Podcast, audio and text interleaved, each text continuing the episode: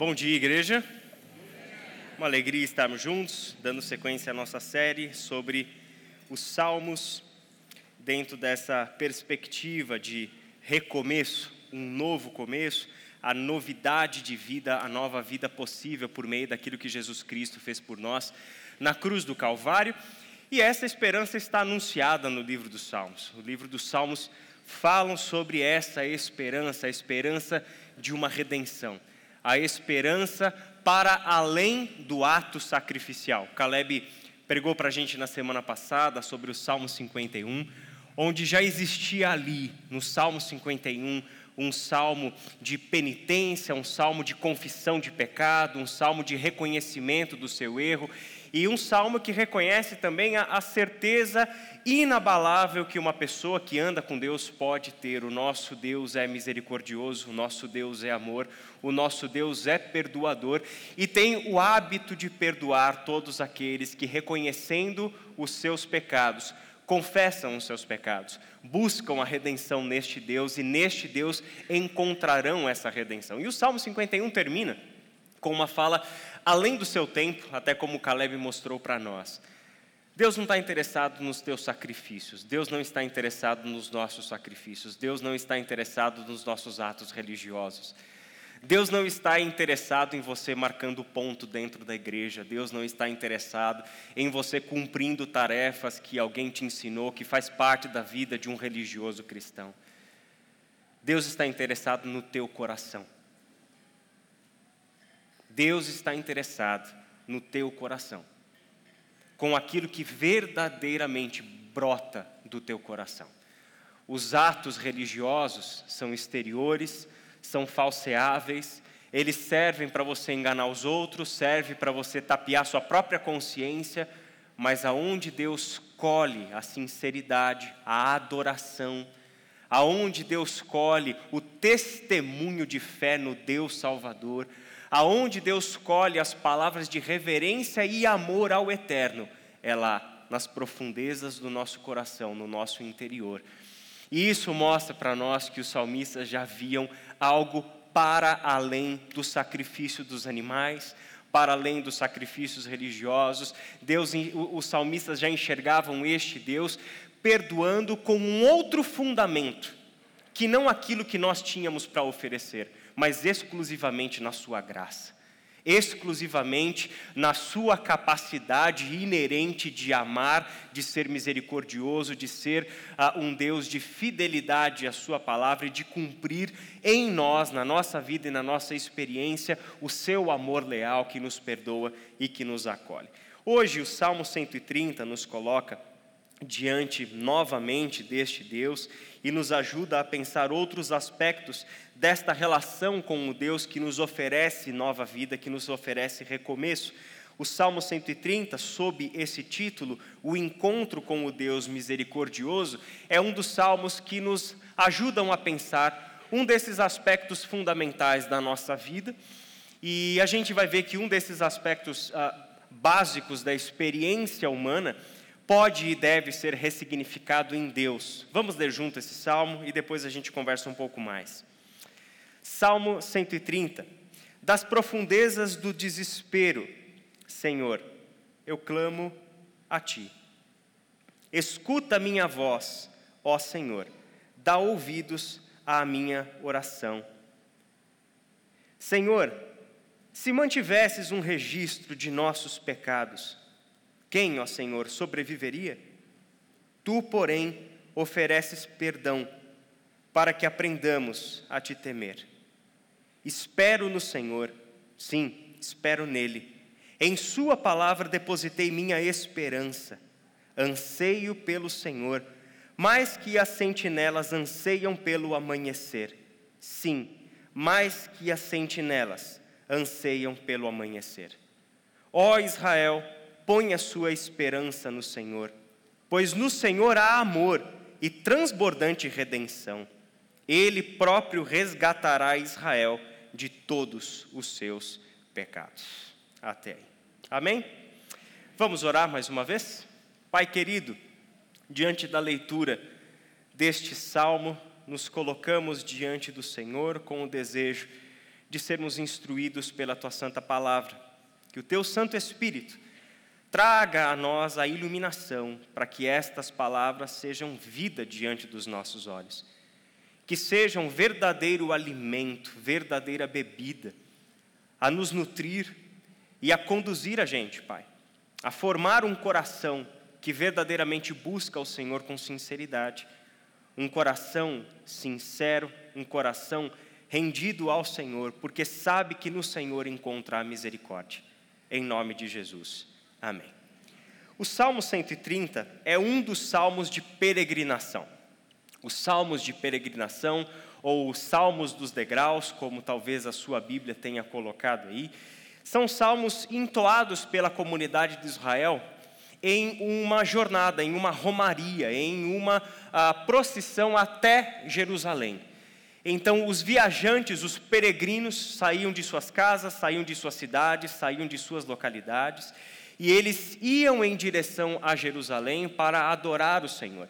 Isso tanto para o encontro da, da, da comunidade, como em dias festivos, em datas especiais.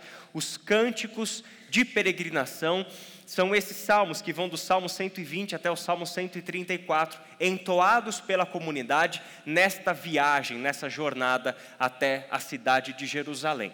E essa é a importância desses cânticos de peregrinação dentro do saltério, dentro da coletânea dos 150 salmos. São salmos, é, geralmente, salmos mais curtos e lidam com diversos aspectos da vida. Esses salmos de peregrinação abordam diversos temas que fazem parte da nossa vida. Por quê? Porque a jornada da casa até Jerusalém, da cidade em que se mora, até o santo templo do Senhor, para ali em comunidade adorar o Senhor, prestar culto ao Senhor, sacrificar ao Senhor e etc., fazia parte para eles também de um tempo de reflexão sobre a própria vida, sob a simbologia de uma jornada. A nossa vida é como uma jornada.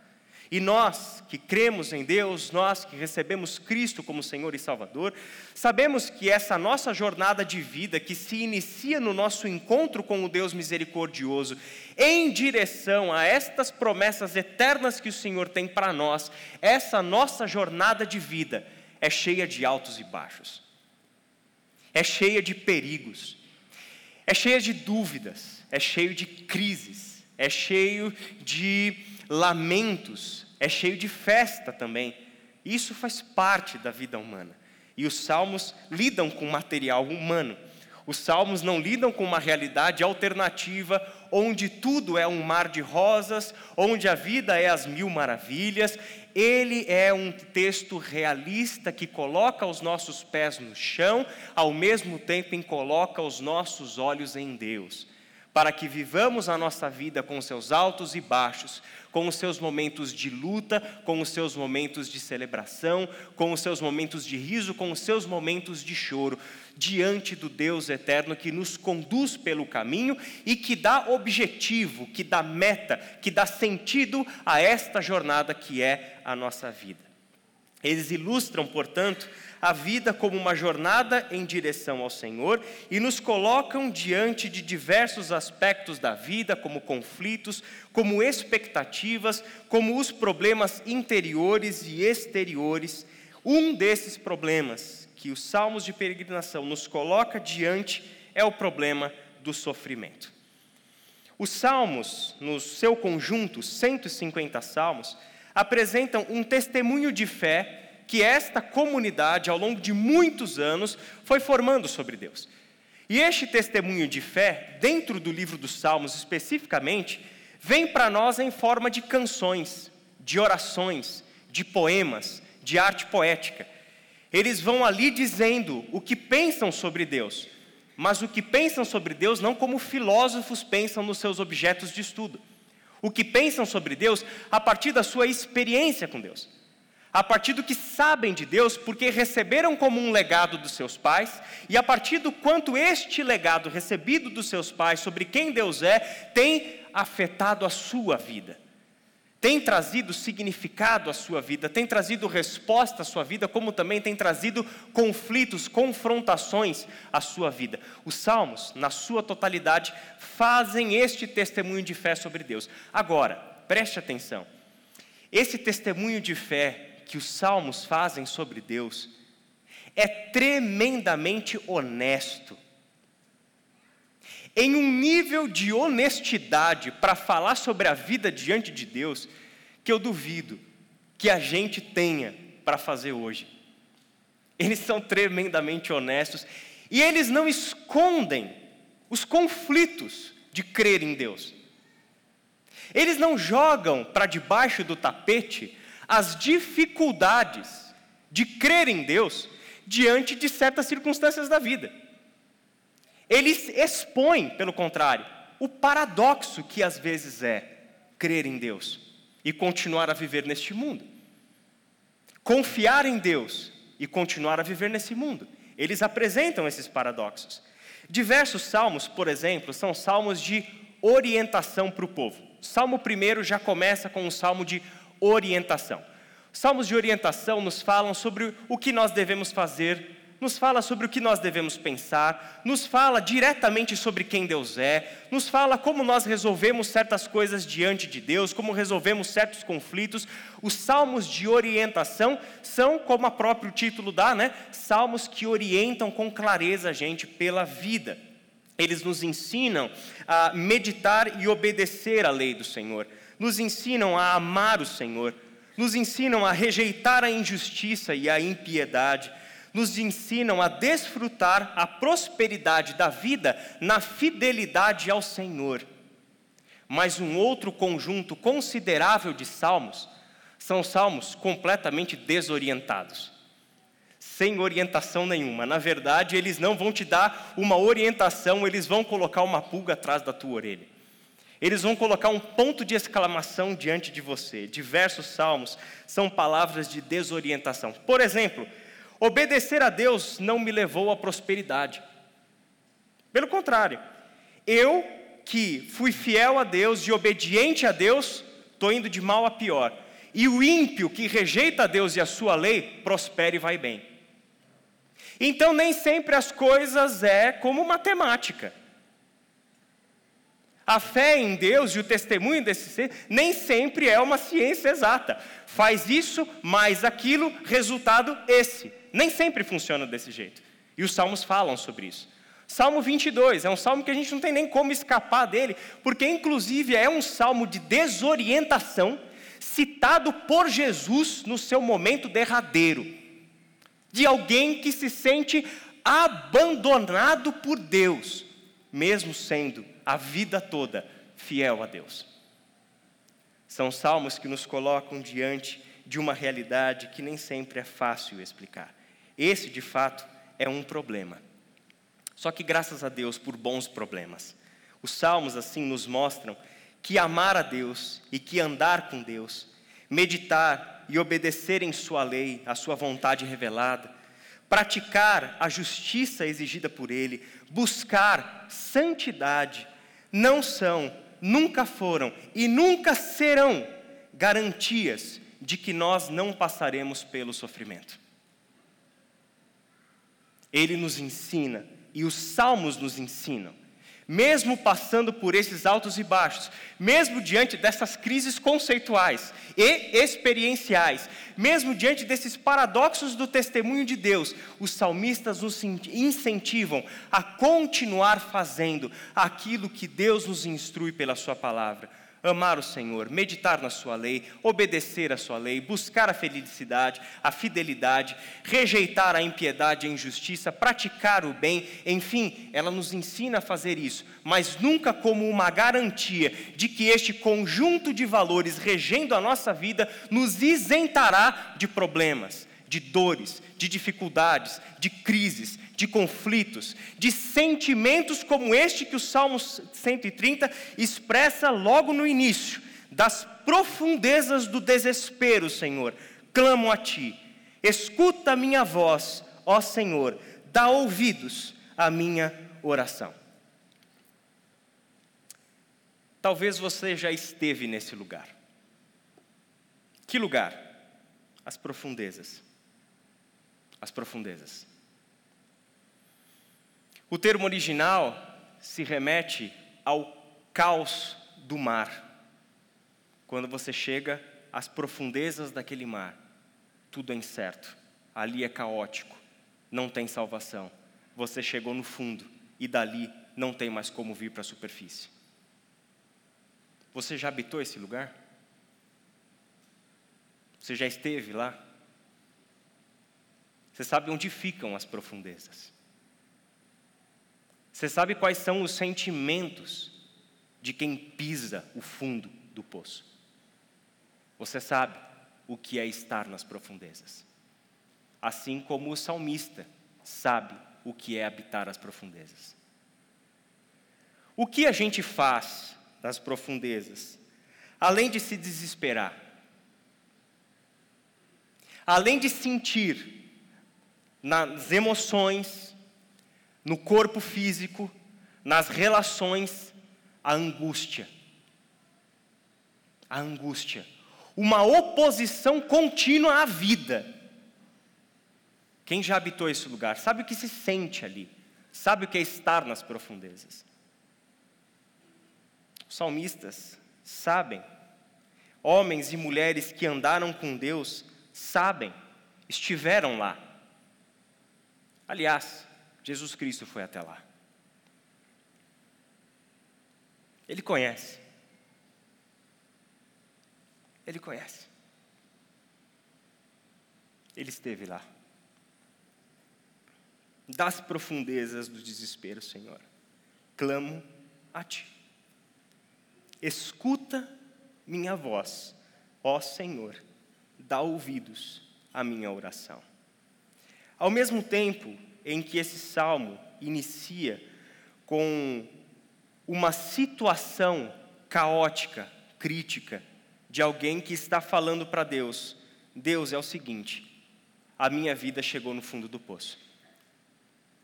Eu já não sei mais quem eu sou, eu não sei mais como eu cheguei aqui, eu muito menos sei como eu saio daqui. Ao mesmo tempo, esse salmo tem algo fundamental a dizer para nós. Porque estar nas profundezas é algo que talvez você já visitou, talvez seja um lugar onde você esteja hoje, ou talvez seja o lugar onde você vai chegar amanhã. Mas é importante que lá das profundezas você saiba a quem clamar. Você saiba que nas profundezas você não está sozinho. Você sabe que nas profundezas, nas profundezas, você pode estar, mas lá você não está escondido da presença de Deus. A sua voz não deixará de chegar ao trono de graça do Deus misericordioso.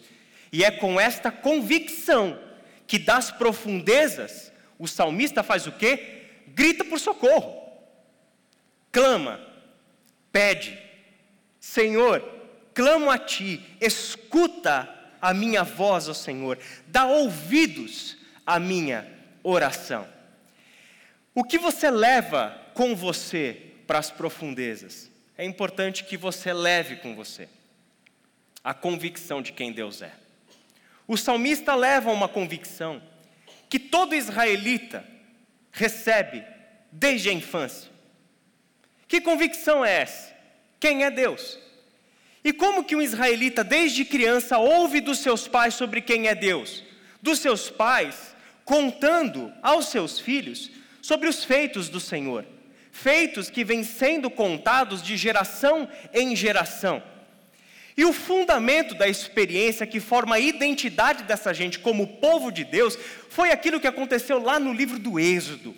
A história quando Deus libertou o seu povo da terra do Egito, da terra da escravidão, conduziu-os com mão poderosa daquela jornada, de dentro daquela poderosa nação, por 40 anos de peregrinação até o deserto, para ali formar o seu povo, dar ao seu povo a sua lei e então instituí-los como uma nação escolhida, cujos propósitos são definidos pelo Senhor. Eles conhecem essa história, porque nessa história está o fundamento da identidade deles como povo de Deus. E como que essa história começa? Essa história não começa com Deus abrindo o mar. Essa história não começa com Deus enviando dez pragas. Essa história não começa com coisas maravilhosas sendo vistas por esse povo. Isso tudo vai ter o seu lugar. Essa história começa desse jeito. É gente que das profundezas clama ao Senhor. E o que é que Deus diz para Moisés, quando chama Moisés para ir ao Faraó libertar o seu povo do Egito? Moisés, eu ouvi o clamor do meu povo, eu vi a opressão do meu povo, e eu desci para libertar o meu povo da escravidão, da terra da opressão. Qual é a convicção com que o salmista vai para as profundezas? A convicção de que ele tem um Deus que o ouve. Porque esse Deus, de geração em geração, tem dado provas da sua fidelidade. E todos aqueles que clamam ao Senhor são ouvidos pelo Senhor. Que todos aqueles que no seu desespero, que das profundezas clamam ao Senhor, são ouvidos pelo Senhor. Essa é a convicção com que abre a oração do salmo. O salmo continua refletindo para nós. Por que então nós sofremos? Bom, essa é uma outra pergunta que tem mantido filósofos e religiosos e acadêmicos ocupados há séculos. Por que nós sofremos? Você vai ter diversas respostas diferentes para essa pergunta, dependendo de qual aspecto da vida humana, da experiência humana, período da história humana, que for analisado por uma determinada ciência com as suas próprias ferramentas. A tendência é que cada uma delas acha que tem a resposta total, completa e global, global e que dá conta do sofrimento humano e responder sobre esse sofrimento de uma maneira universal. A Bíblia dá a sua resposta e nós temos essa como uma diferente, por quê? Porque essa para nós é a revelação de Deus. Essa para nós dá conta da realidade fundamental. Então existem diversas formas pelas quais a gente poderia responder. Se o nosso recurso for a sabedoria humana, o conhecimento humano, as ferramentas humanas, mas o ponto de partida para uma resposta bíblica a esta pergunta do porquê nós sofremos sempre será a nossa condição humana por causa do pecado. A resposta do porquê sofremos encontra-se contada inicialmente em Gênesis capítulo 3. Por que nós sofremos? Porque a nossa condição humana é uma condição é, não idealizada por Deus, não é a condição para a qual Deus nos criou. Na criação de Deus, o pecado introduziu uma ruptura, o pecado introduziu quebra, o, o pecado foi é, é, é destruindo no sentido de separar tudo aquilo que Deus criou como algo inteiro, único, harmônico. O pecado é o que separa aquilo que Deus criou para ser um só. E os nossos ah, motivos, as nossas sensações, os nossos momentos de vida em que o sofrimento chega sobre nós, é, se a gente for regredir para pensar até onde isso começa, isso tem a ver primordialmente com a ruptura da nossa relação com Deus. Esta é a fonte primeira de todo sofrimento, que agora se manifesta de diversas formas, que agora é multifatorial, que agora a gente consegue enxergar e experimentar, infelizmente, de diversas formas. O Salmo 129, por exemplo, nos dá uma das fontes do sofrimento. Na sexta-feira, a gente fez um vídeo, colocou no Instagram. Quem assistiu esse vídeo anunciando a pregação de domingo na Ibaviva? Levanta a mão, rapidinho. Muito bem. Quem não levantou a mão, por favor, comece a acessar a rede social para alguma utilidade e acessar o que a gente faz aqui na Ibaviva, tá? De vocês que levantaram a mão, quantos de vocês leram o Salmo 129 e o Salmo 130? Por favor, levanta a mão. Vocês que ficaram com as mãos abaixadas, a gente pretende em algum dia orar pela alma de vocês. Porque vocês sabiam e não fizeram. Né? Tem muitos salmos que falam sobre gente assim, mas não vou falar. O Salmo 129, que nós lemos aí como preparação para o nosso encontro, mostra que uma das fontes do sofrimento humano são as ações dos inimigos do povo de Deus, ou das pessoas contra nós. Embora o povo tenha sido livrado pelo Senhor, este povo, que canta o Salmo 129, não deixa de carregar em suas costas as cicatrizes dos ataques dos inimigos. Vamos ler rapidinho o Salmo 129, de 1 a 4? Desde minha juventude, meus inimigos me perseguem. Que todo Israel diga: Desde a minha juventude, meus inimigos me perseguem, mas nunca me derrotaram. Parece que está tudo bem, né? Mas você vai ver que esse negócio não é bem assim. Minhas costas estão cobertas de feridas, como os longos sulcos feitos pelo arado na terra. O Senhor, porém, é justo. Ele me livrou das cordas dos perversos. Eu não fui derrotado. O que isso quer dizer? Eu ainda tenho fôlego de vida aqui, mas as minhas costas estão machucadas. Mas eu carrego as cicatrizes dos males que os outros fizeram contra mim.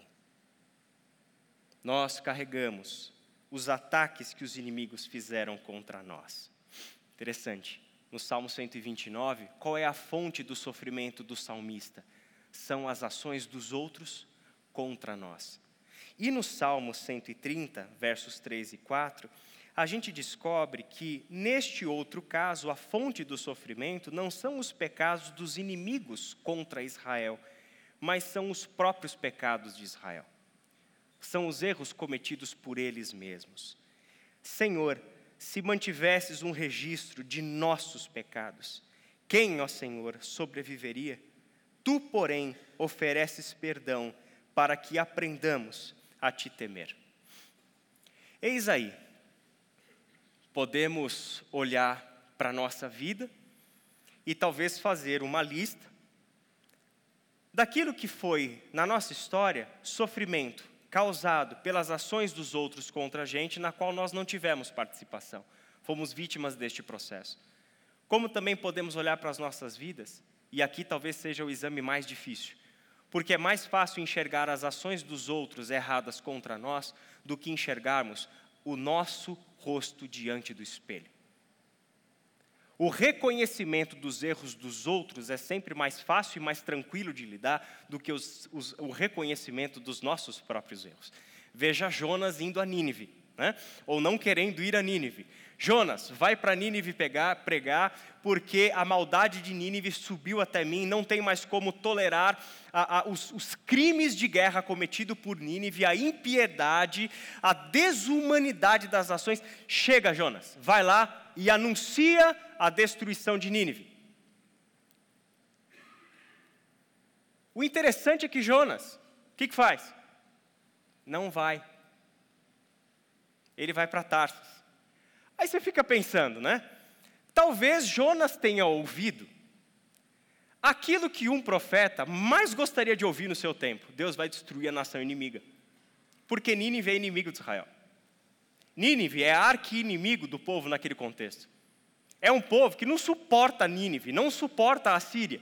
Quer mesmo ver a destruição. E Deus falou: Eu vou destruir. E Jonas deveria estar vibrando, dizendo: Ótimo, chegou o dia então de ver o circo pegar fogo. Mas a reação de Jonas não é essa. Por quê? Porque ele não conhece a Deus? Não, é justamente porque ele conhece a Deus. E porque ele conhece a Deus, ele foge para não pregar em Nínive. Só que Deus quer que ele pregue, então acontece toda aquela história. Ele vai para a embarcação, a tempestade, ele é jogado no mar para salvar a vida dos, dos, marinheiros e etc. Ele é engolido pelo peixe. Lá do peixe, o que, que ele entoa ao Senhor? Um salmo ou diversas porções de salmos, das profundezas, ele clama ao Senhor. E das profundezas, no caso de Jonas, literalmente, como era a sua situação, clama ao Senhor, é ouvido pelo Senhor e ele é devolvido à vida. Cuspido aonde? Na praia de Nínive, vai pregar. E aí dessa vez ele prega, foi convencido pelo Senhor. Corre a cidade inteira que nem um maluco fedendo a peixe, pregando o Senhor para todo lado e etc. E o que acontece? Nínive se arrepende dos seus pecados. Nínive reconhece os seus erros e decreta ações para reparação dos seus erros, mudança dos seus caminhos. E Jonas? Jonas fica triste. Jonas fica decepcionado, mas na verdade era algo que ele já sabia que podia acontecer mesmo. Ele chega para Deus e fala: Eu tenho desejos de morte. Por quê? Porque aconteceu o que eu sabia que ia acontecer. Porque se eu fosse lá, anunciasse a Sua palavra e eles se arrependessem, o Senhor é misericordioso. O Senhor é amor. O Senhor tem esse terrível hábito de perdoar os pecadores. A incoerência da história de Jonas. E por que, você está vivo, meu? Porque você foi perdoado. Você só está aqui respirando porque você foi perdoado pelo Senhor. E agora você está questionando o Senhor com desejo de morrer porque o Senhor perdoou o outro, só porque esse outro é aquele que você queria ver morto. Qual é a coerência disso? Jonas, é mais fácil enxergar o pecado de Nínive do que enxergar o pecado do Jonas que tem aqui dentro. E esse é o reconhecimento deste conjunto de salmos, 129 e 130. Porque a fonte do sofrimento pode sim ser, e é verdade, os erros que os outros cometem contra nós. Pessoalmente, institucionalmente, nacionalmente, é verdade. É verdade. Como também é verdade que sofremos por causa dos nossos próprios erros. Sofremos por causa da nossa negligência quanto à palavra do Senhor. Sofremos porque sabemos a verdade, mas mesmo assim decidimos transgredir a verdade. Ouvimos diariamente o conselho do Senhor, mas a gente opta por caminhar pelos nossos próprios caminhos. Isso é pecado. Isso é reconhecer os seus erros diante do Senhor. E é isso que o Salmo 130 está fazendo.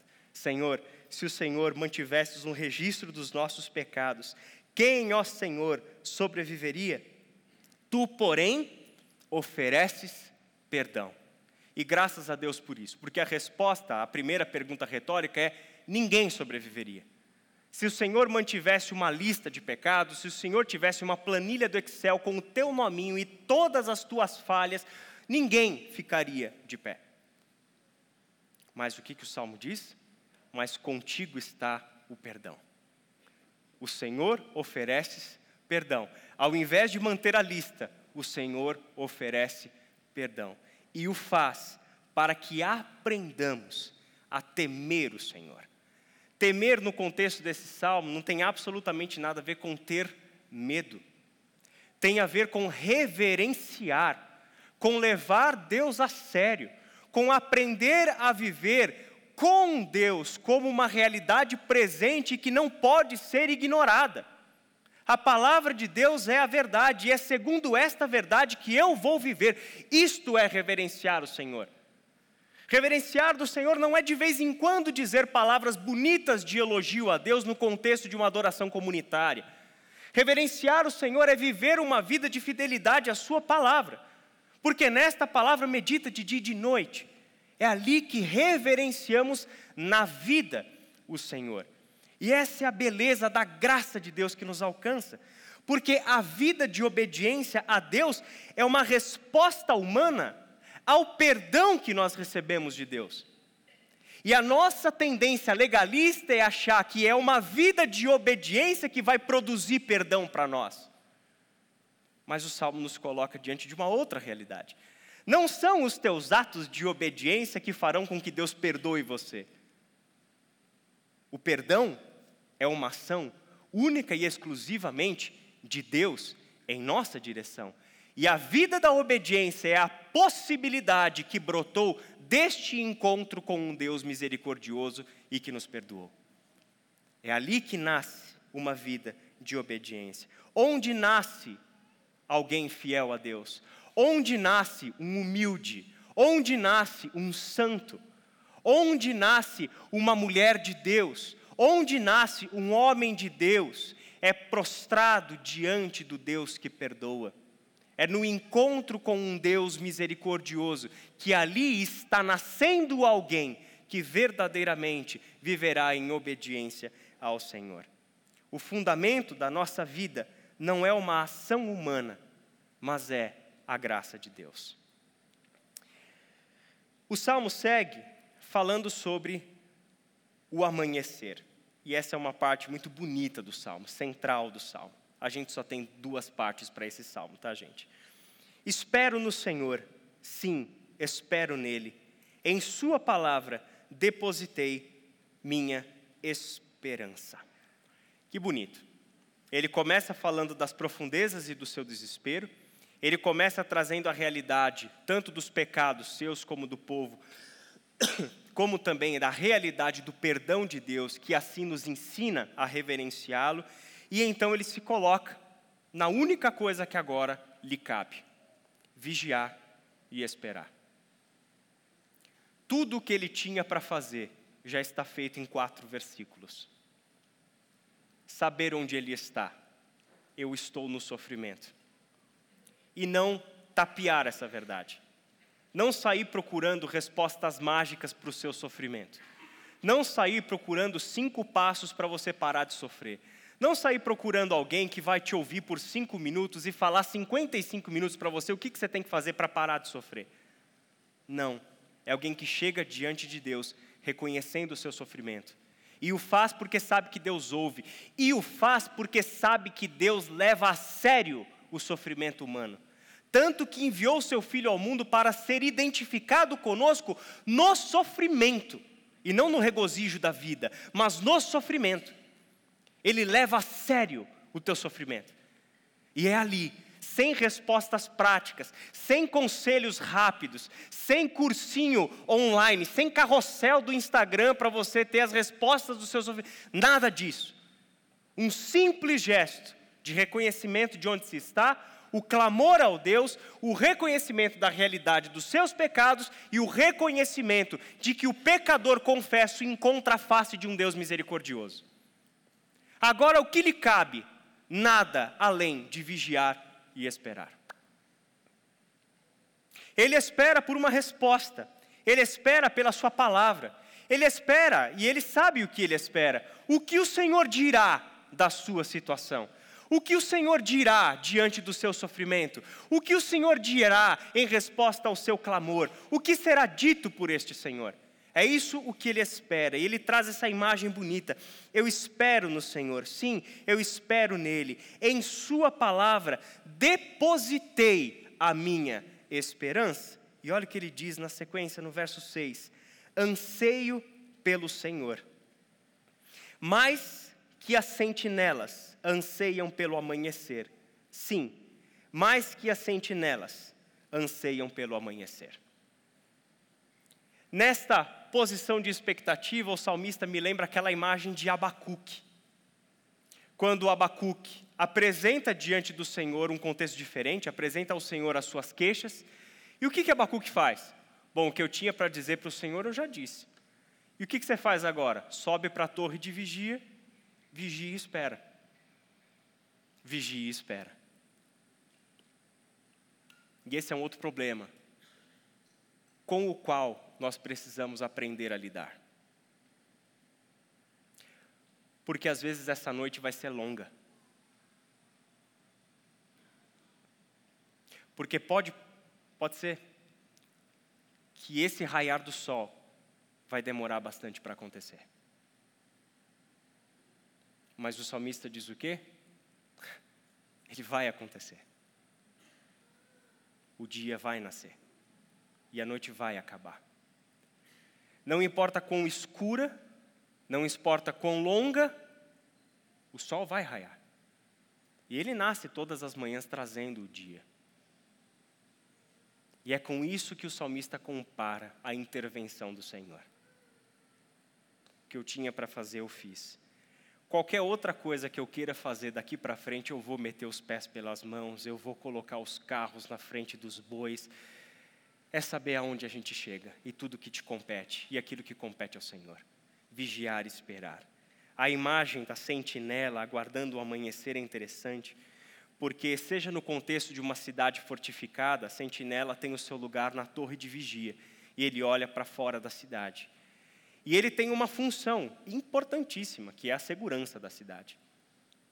Qualquer tipo de risco, qualquer tipo de ameaça tem que ser reportada imediatamente. Essa é a função da sentinela.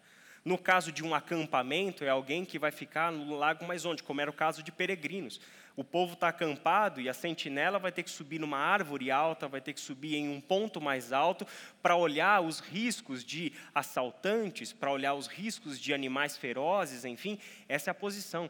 Ele vai ter que vigiar, ele vai ter que ficar acordado. Esse é o seu trabalho. Mas o legal do sentinela é que ele tem esse trabalho fundamental, mas aparentemente ele não faz nada, né? Já reparou isso? Vamos trazer essa imagem mais perto da gente, né? O vigia do teu condomínio, o vigia do teu prédio, o vigia da recepção da tua empresa, seja lá o que for. Ele tem esse trabalho dele. E o trabalho dele é vigiar, é olhar, é observar, é estar atento. Somente isso. E quando é que acaba o trabalho dele? Quando o sol nasce. O vigia noturno cumpriu a sua vigília, certo? Ele não é responsável pela manutenção do condomínio. Ele não é responsável pela folha de pagamento dos funcionários do condomínio.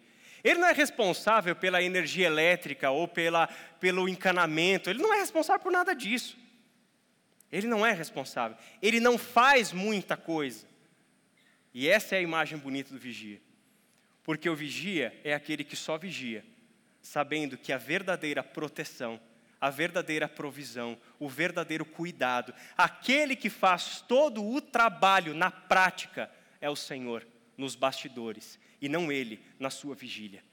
A sua vigília é apenas vigiar e esperar pelo amanhecer na confiança, na plena certeza de que aquele que é responsável pela vida, aquele que é responsável por manter um ar circulando dentro de nós, aquele que é responsável por nos dar sentido existencial, aquele que é responsável pela nossa salvação eterna, trabalha e trabalha dia e noite desde o fundamento da criação.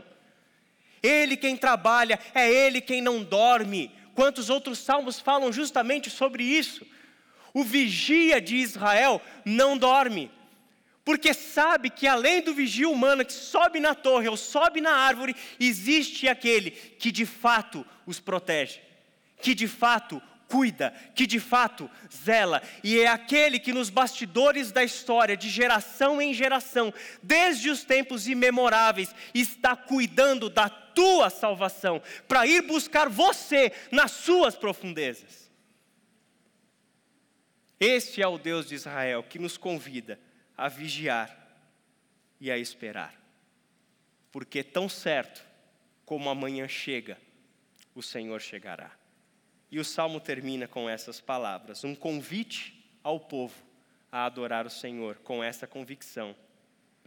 Põe a sua esperança no Senhor pois no Senhor há amor e transbordante redenção. Ele próprio resgatará Israel de todos os seus pecados.